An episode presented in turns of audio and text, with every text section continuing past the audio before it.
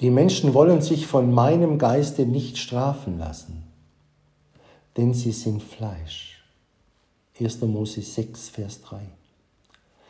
Dein guter Geist führe mich auf ebener Bahn.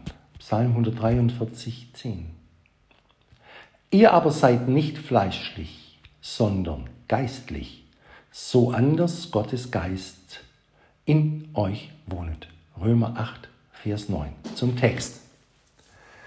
Der Geist Gottes arbeitet demnach an allen Menschen, auch an den Gottlosesten, wie an der ersten Welt, mit der er sich so lange bemühte, sie durch innere und äußere Zucht und Strafe wieder zurechtzubringen suchte, bis sie ihm ganz und gar widerstanden und kein Gehör mehr gaben. Aber dann vertilgte er sie auch alle durch die Flut.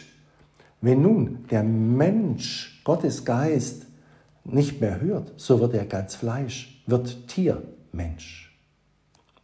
Welche Gnade ist es aber, dass sich der heilige, reine Geist Gottes mit den gefallenen Menschen so einlassen mag. Und wenn er sogar nicht aufhört, die bösen Menschen zu strafen und zu züchtigen, um sie zu retten. Was wird er denen tun, die um ihn weinen, seufzen und Tag und Nacht flehen? Mit welcher Freude wird er in ihnen wirken? Mit welcher Geduld und Liebe sie tragen und führen? Prüfe dich nun, ob du geistlich oder fleischlich bist, ob Gottes Geist nicht nur an dir arbeite, wie an der argen Welt, sondern ob er in dir wohne.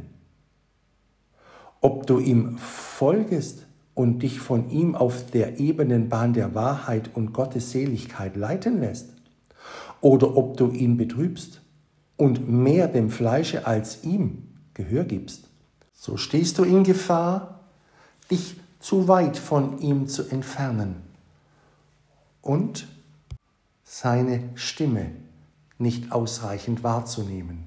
Willst du das? Amen.